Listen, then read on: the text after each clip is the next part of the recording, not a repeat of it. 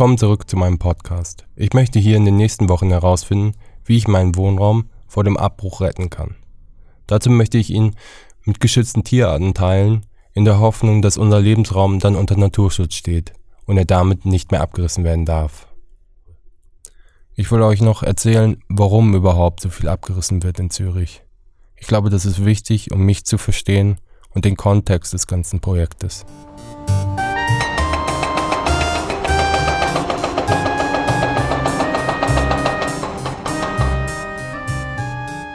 Unser Haus ist nämlich bei weitem nicht das einzigste, was in den nächsten Jahren abgerissen werden soll.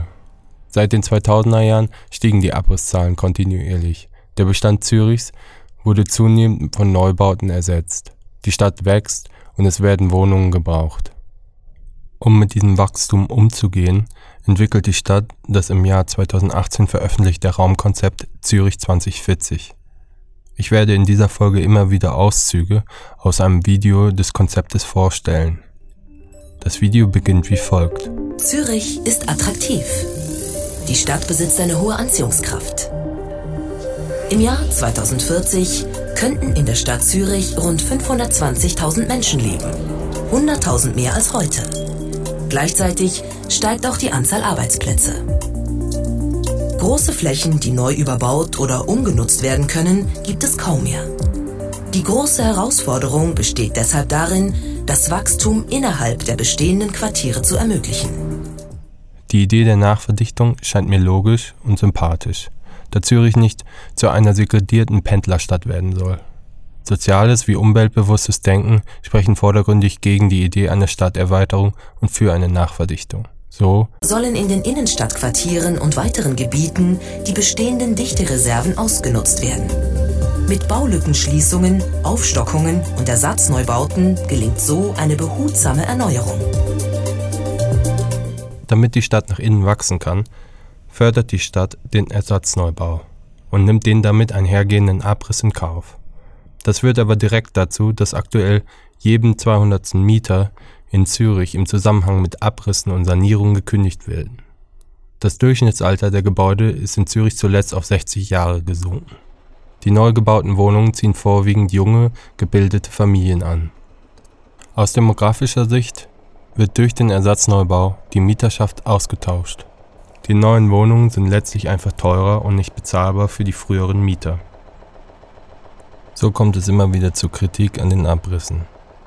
So zum Beispiel letztes Jahr beim Brunner Park, welches von der Credit Suisse abgerissen werden soll, um es dichter bebauen zu können. So wurde die UN-Sonderberichterstatterin für das Menschenrecht auf Wohnen, Lailani Farah, auf den geplanten Abriss des Brunner Parks in Zürich aufmerksam. In einem Blick-Interview im Sommer 2019 kommentierte sie den geplanten Abriss wie folgt. It's a little bit of madness, I think. I don't understand why an intact community with very beautiful buildings, very nicely refurbished, renovated apartments with new kitchens, new bathrooms, not very old, eight years old, the renovations. But my impression is that this is about making profit, um, increasing the number of people living in the same square footage. Um, and it's not about people and ensuring community can continue to live here. Im Brunner Park werden generell in Zürich nicht selten Gebäude in einem Zustand abgerissen, obwohl die Mieter gerne weiter Miete zahlen würden, um dort zu wohnen. Eigentlich genau wie bei unserem Haus. Es ist schlecht beheizbar, trotzdem würde ich dort wohnen bleiben und würde dann lieber zwei Decken mehr benutzen. Blöd gesagt frage ich mich, warum reißen Vermieter eigentlich lieber ab und bauen für viel Geld neu, anstatt einfach nichts zu tun und Miete einzukassieren? Oliver Burch recherchiert gerade im Zusammenhang mit seiner Diplomarbeit zu den Prozessen und Motivationen hinter den Ersatzneubauten in Zürich. Ich habe ihn gefragt, warum gerade so viel abgerissen wird und neu gebaut. Die Antwort kam als Sprachnachricht.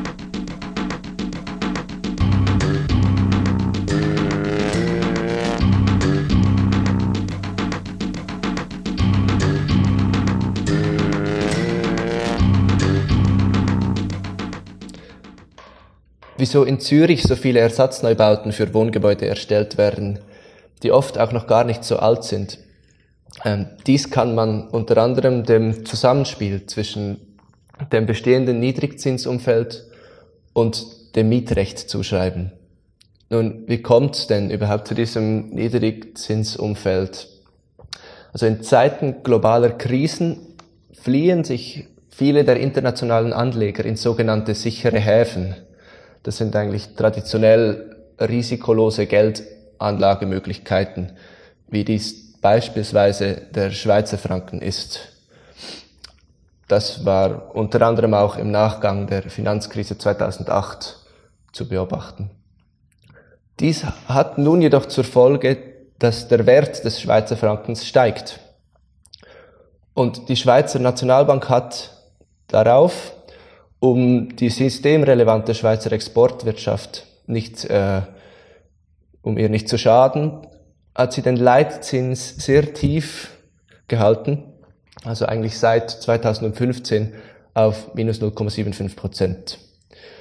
Ähm, für Pensionskassen und andere große Anleger bedeutet dies nun, dass die Investition in Schweizer Staatsanleihen, also in den Schweizer Franken, keine Option mehr ist oder keine gute Option mehr ist, da sie für die Anlage draufzahlen müssten. Nun, als Folge davon suchen sich die Pensionskassen und auch andere Anleger jene Investitionsmöglichkeiten, die noch einigermaßen lukrativ sind, was unweigerlich auch in den Wohnungsmarkt führt, da es sich um ein konstantes Bedürfnis der Menschen handelt. Also dies erklärt nun mal, wieso so viel Geld überhaupt in den Wohnungsmarkt fließt in Krisenzeiten und wieso in den letzten Jahren so massiv viele neue Wohnungen erstellt wurden. Und man, doch man fragt sich dann, wieso denn eigentlich nicht öfter saniert wird, sondern eben der Ersatzneubau gewählt wird. Und da gibt es wohl zwei Gründe, die oft dagegen sprechen, wenn man jetzt so eine Wohnungsimmobilie als Geldanlage sieht. Also einerseits verhindert eben das Mietrecht, dass die bestehenden Mieten ohne weiteres an die mögliche Marktmiete nach oben angepasst werden. Und andererseits ist nun gleichzeitig noch die Tatsache vorhanden, dass eben die Summen, die investiert werden wollen von Seiten der Anleger, die sind eben immens hoch. Und deshalb auch eher schwierig in einer Sanierung ähm, zu platzieren als bei einem Ersatzneubau. Wir haben nach der Sprachnachricht nochmal telefoniert. Und du meinst praktisch, man reißt dann, äh, jetzt zum Beispiel, reißt man lieber ein Haus ab und baut einen Ersatzneubau, obwohl man sanieren könnte, weil man praktisch mehr Geld ähm, einlagern kann in einen Umbau. Oder? Genau. Also ja, nee, in, ein, in einen Ersatzneubau kann man mehr Geld Ersatz. einlagern. Genau, weil es sind eben es ist eben schon ziemlich viel Geld, das äh, da verwaltet werden muss bei, von den Pensionskassen oder eben auch viel Geld, das Investoren mhm. investieren möchten. Ähm, und da ist es oft einfacher, halt 40 Millionen in einen Neubau zu investieren, als nur ein, ein paar wenige Millionen dort reinzustecken. Und, weil man müsste ja diese, diese Differenz dann doch auch noch irgendwo investieren und da ist dann trotzdem wieder der der Ersatzneubau halt eben ein gutes mhm. Mittel, um Geld auch langfristig anlegen zu können. Bewilligt werden hat auch all diese Projekte oder teilweise sogar gefördert werden diese Projekte auch deshalb, weil eben die Stadt Zürich sich zum Ziel gesetzt hat, bis 2040 etwa 100.000 Leute mehr innerhalb der Stadtgrenze anzusiedeln. Mhm. Das heißt, sobald halt ein Projekt vorgelegt wird, das eigentlich den, ihren Qualitätskriterien entspricht und auch noch zusätzlich zur Verdichtung beiträgt, da wird es meistens halt bewilligt. Ja, mhm. und dann, dann kann man das durchführen, weil dann äh, sind sie in ihrem Ziel, ihrem Ziel der Verdichtung halt wieder ein bisschen näher gekommen. Und deshalb ja. haben sie so äh, im Richtplan auch so Zonen entlang der Peripherie oder so, bevor man an die Stadtgrenze kommt, definiert, also vor allem so Richtung Altstädten, Richtung ähm, Seebach und Richtung äh, so Schwammerding, Stettbach, gibt es große so im Richtplan Rosarot eingezeichnete Zonen, die eigentlich im neuen Richtplan dann eben eine, als Verdichtungszonen deklariert werden und wo man oft in Bezug auf den Nachkriegsbestand halt die Dichte verdoppeln darf oder eben auch mhm. soll aus politischer Sicht. Das heißt, die sind eigentlich am gefährdesten abgerissen mhm. zu werden, die an den Stadträndern. Ja. Das ist noch spannend, weil ich will ja irgendwie. Ah. Ja. Das ist noch, noch vielleicht gut für die Fledermäuse. Die Fledermäuse sind ja auch am Stadtrand. Wenn die Stadtränder jetzt am meisten abgerissen wird, ist eigentlich noch mhm. gut. Ich habe eine Karte mit den besagten rosa Flächen, die nachverdichtet werden sollen und möglicherweise bald abgerissen werden, in die Zusatzmaterialien für diese Folge beigefügt. Ihr könnt ja mal gucken, ob bei euch auch nachverdichtet wird. Aber oft wird auch gar nicht wirklich verdichtet. Es wird dann einfach, äh, also Personen, die Personenanzahl steigt kaum. Es wird einfach mehr Fläche gebaut oder ja. ja. Es ist ja auch so ein bisschen mit dem Ersatzneubau ist ja schon ein bisschen unlogisch, oder? Man reißt der ersten Wohnhaus ab, da wohnen dann irgendwie 80 Leute drin und dann verliert man ja erstmal 80 Wohnungen und dann baut man eins, was irgendwie 100 Leute drin mhm. hat oder sowas, dann hast du eben letztendlich ein Haus für 20 Leute gebaut. Also irgendwie ja, so, das ist ja schon zusätzliches. Mhm. So, das ist absurd. So, das ist ein sehr mühsames Unterfangen eigentlich. Also jetzt, was, was bin ich denn eigentlich überhaupt dafür? Du machst halt gerade parallel mit mir dein Diplom über einen Abriss- und okay. Ersatzneubau. Mit gut, zwei ja. Kollegen. Oder? Ist gut. Ja, das ist perfekt.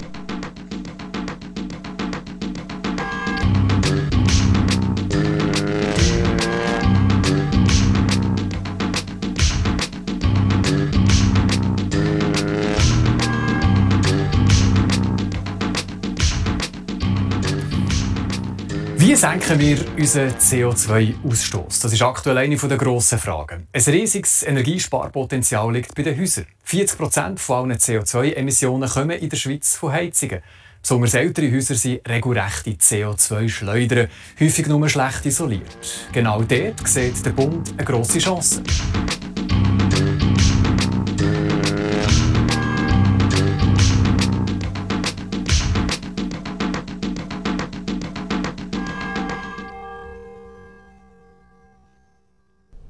Dem Schweizer Bund scheint die Reduzierung vom CO2-Ausstoß durch das Heizen von Gebäuden besonders am Herzen zu liegen. Ein Beispiel das Förderprogramm Energie des Kantons Zürichs. Es hat zum Ziel, die Heizemissionen des Kantons zu reduzieren. Neben den Geldern für die Modernisierung vom Bestand wird auch der Quadratmeter Ersatzneubau gefördert und damit letztendlich auch der Abriss. Ich habe Dr. Francesco Pitau von der Professur für nachhaltiges Bauen an der ETH gefragt, wie viel Sinn der Abriss aus klimaschutztechnischen Gründen überhaupt macht. Uh, so everyone at the moment is looking just at the energy for heating. Okay, and in that case, uh, it's probably true that demolishing and rebuilding is much easier than renovation. Yeah. Because you are more efficient. Yeah. I mean, in terms of energy. Yeah. yeah. But if we now think about not only about heating, but also about like the yes, whole gray exactly. energy. That, that, that, exactly, exactly, exactly. That's the how, how people they see the problem. Mm. But in reality, we know that the main problem is not really eating anymore, or at least it's not all only eating. The the big problem that we are facing now is the impact in terms of CO2 that is coming from materials in construction. Because then you have a huge emission that is happening now, while the emission that you have during the service life is distributed over the service life. No, mm. it's distributed in 50 years. So at the end of 50 years, effectively you have a cumulative effect of your emissions. But from construction is really now. So you have a huge amount of CO2 that is released by constructions. Mm-hmm. And then effectively, I mean, if you consider the environment is super bad as a strategy. Much better to renovate the building. I have a lot of paper that I can share with you that they demonstrate that renovation is always better than uh, demolition plus reconstruction. That's yeah. clear. I mean, there is no arguments in, in the scientific literature that say the contrary. So, so I think it, at the end, at the end is money. Yeah, it, yeah, yeah. That's That's what I thought. it's not just that they want to kick up, kick up you from, from the yeah, yeah, yeah. No. I mean, of course, I'm not taking this personally. Just, that, uh, that that can be an argument, but it's not the only one, probably. Yes, yes. But why can the new, well-constructed building with its new isolation not save the CO2 it used? I'm just adding, uh, I don't know, 30 centimeter or 20 centimeter of insulation. I have an embodied energy that is, in reality, is CO2. It's not really energy. The problem is the CO2 that I emitted. We call it embodied energy, but the, the problem is the embodied carbon. Let's say, mm-hmm. let's put it this way. So I release CO2 to produce this this amount of insulation, and I'm saving every year something. Okay, but at some point, I complete the energy transition. So my electricity that I saving every year will become green at some point by yeah. 2040 probably in Zurich. Then I mean my investment in terms of carbon doesn't have a payback anymore. I mean the payback is super long. Mm-hmm. so at some point we are in the condition that probably I mean the effort that I'm doing now is not paying anymore in the long term.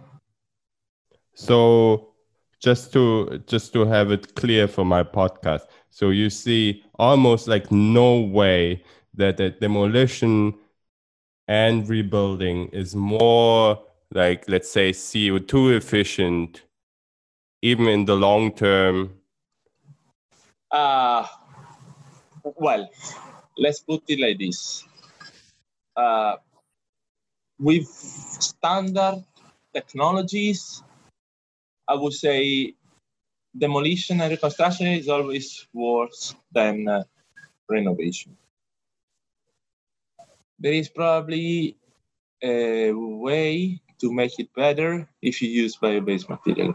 I mean, if you rebuild out of straw, then probably you have a building, I mean, a strategy that is better let's say let's put it like this. But but i mean i won't believe that uh, uh, people that they are demolishing now they are uh, building out of straw uh, yeah i mean they're probably using a bit of timber but uh, yeah yeah timber is another story because timber stores carbon uh, is true but the wood in the forest it takes ages to regrow. Yeah. And the and, and the and the benefit is coming from the regrow of the tree. I mean i cut a tree from the forest. Mm-hmm. i use the tree as a timber then the carbon that was in the, in the forest was moved in the building. I mean, mm-hmm. then, then uh, environmentally doesn't change anything. But then uh, the big change is the fact that I'm replanting the tree while my carbon is fixed in the building. And then effectively I'm going negative. But it takes like 100 years mm-hmm. or 70 years to regrow mm-hmm. the tree. While straw has the same mechanism, I mean, bring to the same effect, but super like fast because it regrows, yeah. regrows every year, every year. So effectively, I can claim for negative emissions after one year. Then it's. It is interesting, but that's imagine, just imagine that we start to demolish all the all the buildings that they are old and needs to be renovated. I mean, with Europe. Yeah. Much better that you anyway keep the same structure and then you add straw as insulation. Yeah. Then, uh, I mean, you, you have anyway a ne- negative carbon material that is added without touching the structure. Yeah, the best of two worlds. yes, yes, that's the, that's what we are promoting as a as a chair at ETH. The mm-hmm. use of uh, bio-based material for insulation for insulating the resistant buildings. Yeah, that makes a lot of sense. Also because this like foam on the old building is like really weird mix. How do you yeah. like yeah. Wärmedämmverbundsystem. Yeah. yeah, I, I think um, that's what I needed. Good. I think that's the good conclusion at the end. Use bio-based, don't, don't demolish and use bio-based material for renovation that's a bit the, the message at the end that we are yes, I guess that's that's like that.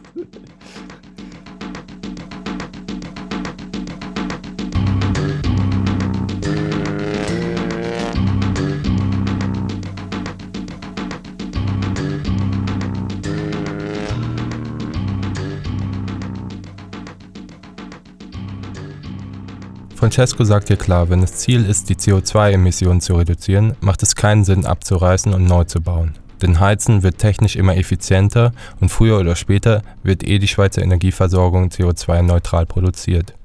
Aber die Baumaterialien verbrauchen nach wie vor enorm viel CO2.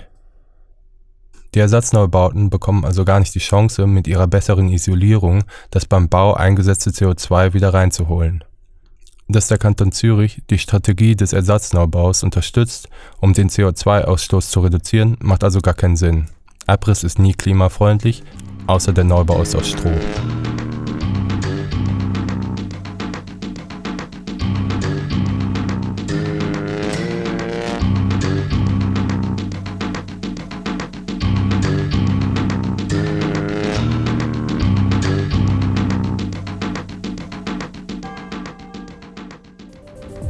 Nicht zuletzt verändert sich durch das Wachstum auch das gesellschaftliche Gefüge in den Quartieren.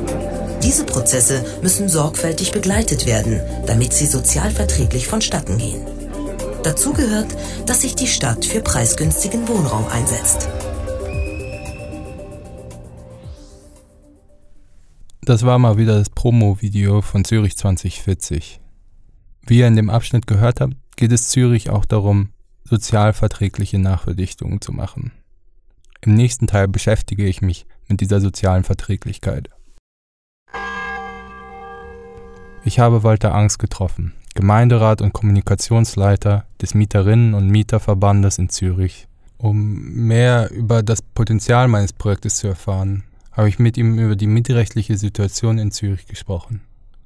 Also wir haben ja zwei Phänomene. Einerseits äh, viele Ersatzneubauten. Das ja. hat vor allem auch äh, ein Treiber äh, in der Struktur der Stadt Zürich, dem hohen Anteil am genossenschaftlichen Eigentum mhm. und dem Versuch, den großen Mangel an zahlbaren Wohnungen über äh, Verdichtung in den genossenschaftlichen Gebieten mhm. äh, zu äh, erreichen. Dann haben wir das zweite Phänomen, das mindestens so stark ist in den Innenstadtquartieren, dass Sanierungen praktisch nur noch durchgeführt werden äh, im äh, entmieteten, heißt es in Deutschland, mhm. Zustand. Also dass man äh, leerkündigt. Leerkündigt ja. Das ist eigentlich äh, fast die, die, die größere Katastrophe für, für uns, weil damit äh, das relativ äh, klare und gute Mietrecht, äh, das missbräuchliche Mietzinserhöhungen verbietet,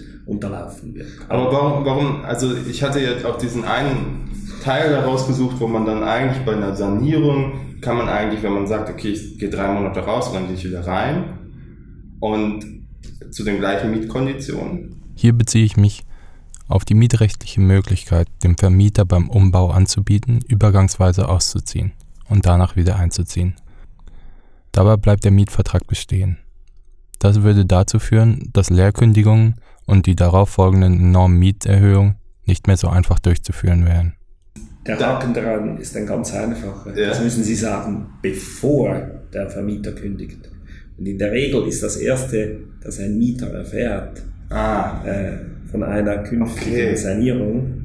Also man, es gibt schon Indizien. Mhm. Es, also man könnte wahrscheinlich sein. Pauschal eigentlich könnte man es. Am Anfang jeder, jedes Mietdings macht man einfach noch, hängt noch einen Brief dran und sagt, wenn, wenn du irgendwann mal abreist. Nein, das muss schon konkret sein. Also. Das muss schon konkret sein. Oder? Und das ist häufig in diesen mietrechtlichen Bestimmungen, die tönen sehr schön, ne? Mhm.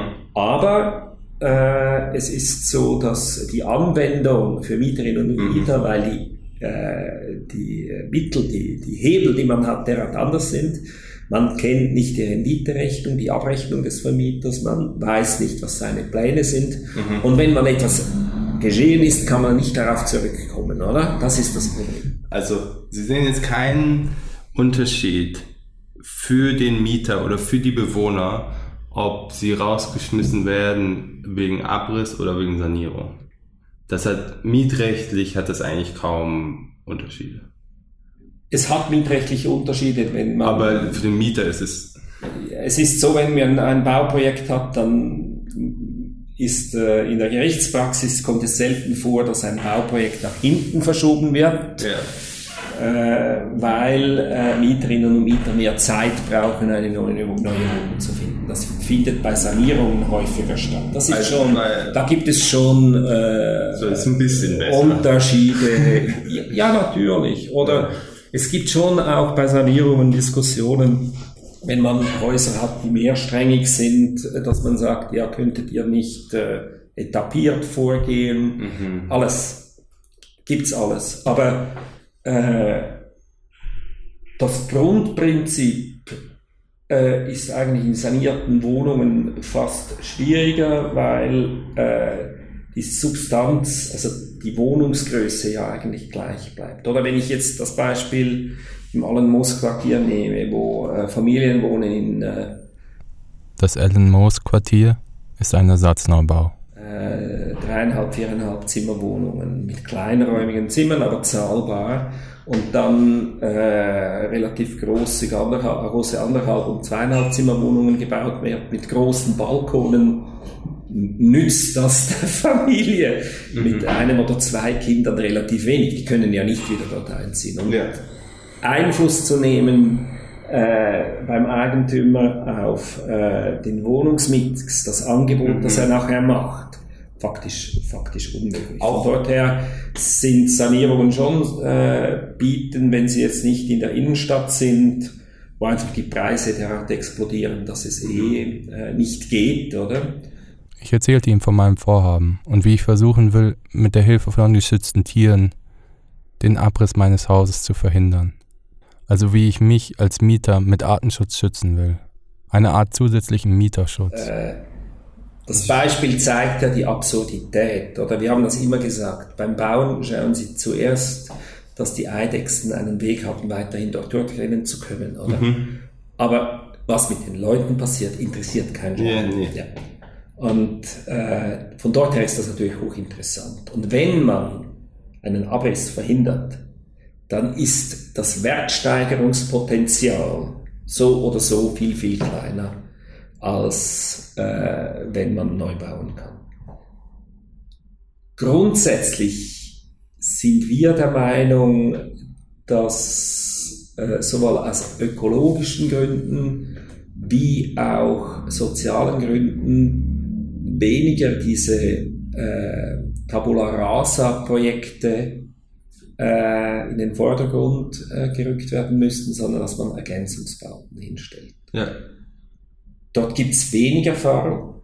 Das würde ja allerdings dann bedeuten, dass man eben bestehende Bausubstanz erhält, Vernichtung von grauen Energie äh, verhindert, ja, äh, ökologisch allenfalls mehr rausholen könnte und damit eben auch sozial eine andere, äh, ein anderes Setting hat. Da kommen neue Leute dazu aus einer anderen, in der Regel äh, mit einem anderen Hintergrund, Einkommensstruktur.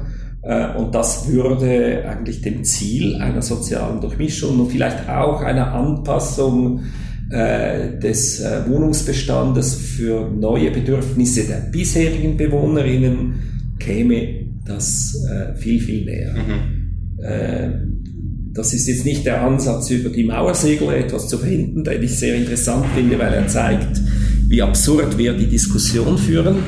Aber es wäre ähm, meiner Meinung nach der richtige Weg, um die Qualität der Städte zu erhalten, zum äh, die soziale, äh, das soziale Kapital, das ja auch in einer Siedlung drinsteckt, äh, zu aktivieren, um Fragen der blauen Energie äh, besser anzugehen. Äh, und es würde aber eine ganz, ganz grundsätzliche äh, Perspektivenwandel bei Architekten erfordern.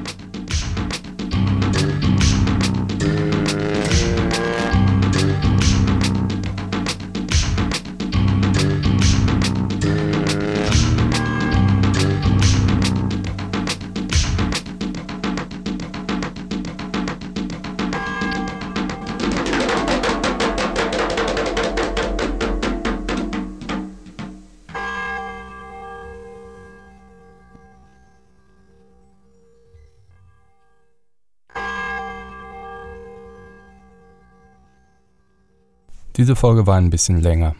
Zum einen wollte ich euch zeigen, dass der Abriss meines Wohnhauses wegen eines Ersatzneubau's in Zürich ein verbreitetes Phänomen ist, sodass das, was ich hier rausbekomme, auch auf andere Mieter übertragbar sein wird. Auch habe ich die Gründe für die Abrisse erfahren. Oliver Burch zum Beispiel hat erzählt, wie der Wohnungsmarkt für Eigentümer seit der Finanzkrise zu einer sicheren Geldanlage wurde. Und da der Ersatzneubau nun mal teurer ist als eine Sanierung, lässt sich dort ganz einfach mehr Geld sicher lagern. Hinzu kommt, dass Eigentümer mit Hilfe von Abriss und Sanierung den Kündigungsschutz unterwandern können, wie uns Walter Angst erzählte. Dadurch bieten sich gerade Häuser für den Abriss oder die Sanierung an, die unter der Marktmiete vermietet werden, also günstiger Wohnraum sind, so wie unser Haus. Und dann ist die Frage, warum die Stadt Zürich da mitmacht, warum sie das unterstützt. Die Stadt rechnet mit großem Zuzug in den nächsten Jahren und unterstützt die Verdichtung, auch wenn dafür zuerst abgerissen werden muss, was keine effiziente Art der Verdichtung ist. Erst recht scheint dieses Vorgehen kontraproduktiv, wenn die Stadt vorgibt, CO2-Emissionen reduzieren zu wollen. Denn wie Francesco erzählt hat, ist ein Ersatzneubau fast immer CO2-schädlicher als eine Sanierung. Wir haben aber auch zwei Lösungsvorschläge für die Nachverdichtung der wachsenden Stadt Zürich gehört. Walter Angst zum Beispiel hat den An- und Umbau für ökologisch und sozial verträglicher als den Ersatzneubau befunden. Francesco Pito wiederum schlägt vor, den Wohnungsbestand mit Stroh zu sanieren und dann vielleicht einen möglichst CO2-freien Pendlerverkehr zu unterstützen.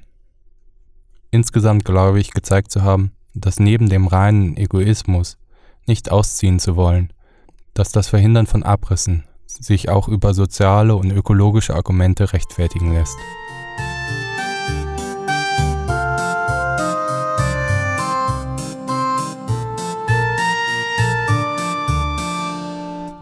Wenn ihr auch Leute kennt, denen möglicherweise wegen einem Ersatzneubau gekündigt wurde, oder Menschen, die weit unter der Marktmiete wohnen oder gar in der Nachverdichtungszone und denen demnach bald gekündigt werden könnte, zeigt ihnen doch den Podcast. Denn wenn es bei mir nicht klappen sollte, könnte es ja noch bei anderen funktionieren. Umso mehr Leute versuchen, über Artenschutz ihren Mieterschutz zu verstärken, umso wahrscheinlicher, dass es bald den ersten Präzedenzfall geben wird. Nächstes Mal erzähle ich euch dann wirklich, mit welcher Spezies ich zusammenziehen will, welche Spezies sich zur Abrissverhinderung am besten eignet. Die Musik kam wie immer von Philipp Stiller und zwischendrin habe ich ein Instrumental von Cole benutzt, das mir unter der Creative Commons License zur Verfügung stand. Bis zum nächsten Mal.